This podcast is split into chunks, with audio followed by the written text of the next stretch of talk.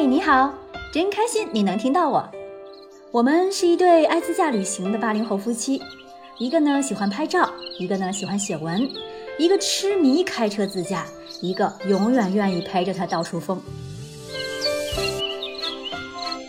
哎呀，喜成在这儿先给大家说声抱歉。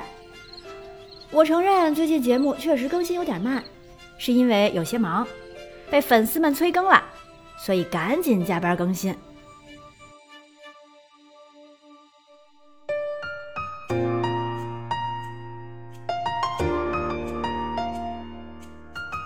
上集咱们说到，第二天才让我真正看清楚的泸沽湖中神迹。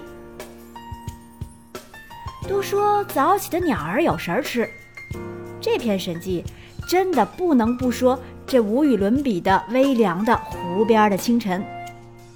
哎呦，一下用了这么多的定语冠在主语前头，是因为实在太美了。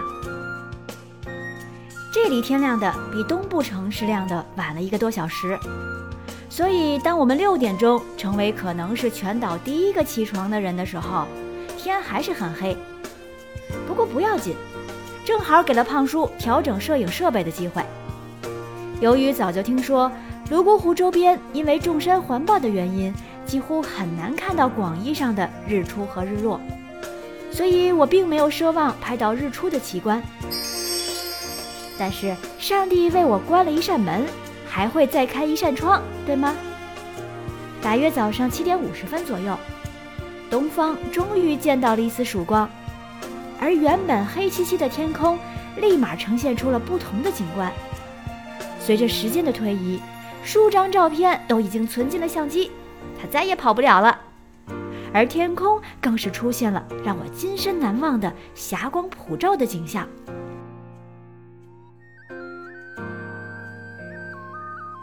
只见一缕缕的光束穿透低矮的阴云，直射于湖水中，好像云朵上的神仙早上起床之后，再从湖中吸取能量。嘿嘿，那一刻那感觉真是无法形容。正看得出神，画面中又出现了早出捕鱼的渔人小舟，小船和捕鱼人的剪影映衬着大山大湖，真的是绝美。更是绝佳的摄影素材，我们也忠实的记录下了这一切，强烈请大家看一看图文详情中的照片哦。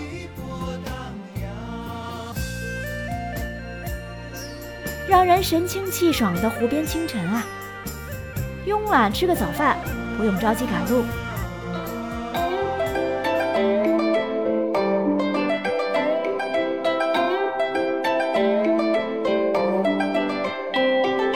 十点钟，大家在扎西家集结，两辆车出发，开始环湖游。第一站是到大漏水村，乘坐竹槽船踏上湖心的黑娃鹅岛。一位摩梭族的大哥为我们撑船，边划边讲摩梭人的走婚习惯，听得我很是入神。一群群的红嘴鸥被同船的朋友手中的面包吸引，悬飞在我们船的上方、左右。毫不犹豫地举起相机，抓拍下这难得的景象。湖心岛上可以大致望到泸沽湖的四面八方，同样是不可错过的拍摄圣地。岛中间是个小山包，顶上的庙宇旁种了不知名的小花朵，倒是与这里大开大合的景致有了反差。经停了若干个观景台，来到了木宽码头。秋天金色的白杨树林，碧蓝的天空，通透的泸沽湖水和无序飘荡在湖面上的猪槽船，绝对绝对是出大片的地方。相机快门再一次无休止的咔嚓咔嚓。午餐和晚餐是在小落水村的一家祖母屋里面吃的，地道的摩梭族农家饭，猪膘肉、香肠泡菜、青椒土豆丝、炖土鸡、湖鱼汤。和在北京没见过的一种炒青菜，很丰盛。当然，最少不了的还是情人的眼泪和母亲的眼泪。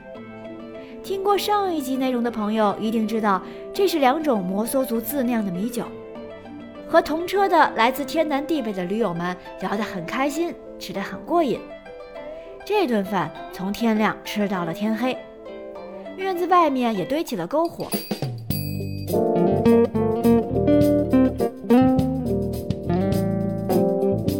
少数民族有着强烈的对于火的崇拜，火塘对于摩梭人有着至高无上的神圣意义。火塘里的火苗从不熄灭，有家就有火塘，有火塘就有温暖。大家都知道，摩梭家园是母系氏族，祖母为一家之主，祖母屋内有火塘，敬奉火神，火塘是摩梭族人家庭生活的中心。敬神、吃饭、待客、聊天，出生、死亡、做法事都要在火塘边进行。所以，年迈的祖母，还有阿米，也就是姨娘舅，还有阿吴，也就是舅舅等家庭成员，常年围坐在火塘边，聊工作、聊生活、联络感情。我们所有人围着篝火，唱着跳着，这里几乎人人都能歌善舞。尽管可以看出很浓重的表演意味，但也掩饰不住摩梭族人的淳朴与快乐的性格本源。